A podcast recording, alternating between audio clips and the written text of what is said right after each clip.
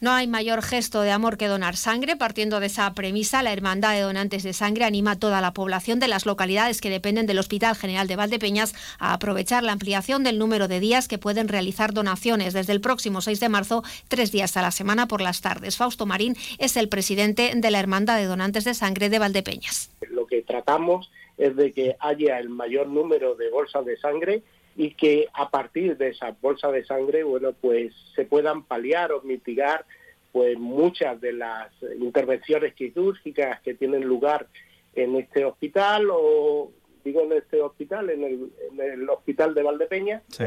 donde ahora mismo me,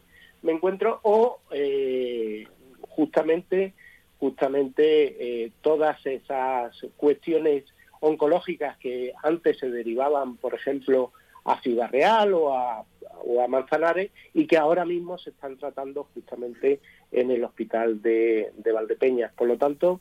Marín también ha informado que desde hoy hasta el 12 de marzo la Hermandad de Donantes de Sangre inicia el proceso para renovar su junta directiva. El día 21 del próximo mes se va a convocar una Asamblea General Extraordinaria en el Salón de Actos del Hospital General de Valdepeñas con la presentación de los candidatos para a continuación votar y elegir entre ellos. Como marcan los estatutos de la Hermandad, la lista que se presente tiene que ser cerrada y bloqueada, al menos debe contar con nombres para ocupar presidencia, secretaría y tesorería.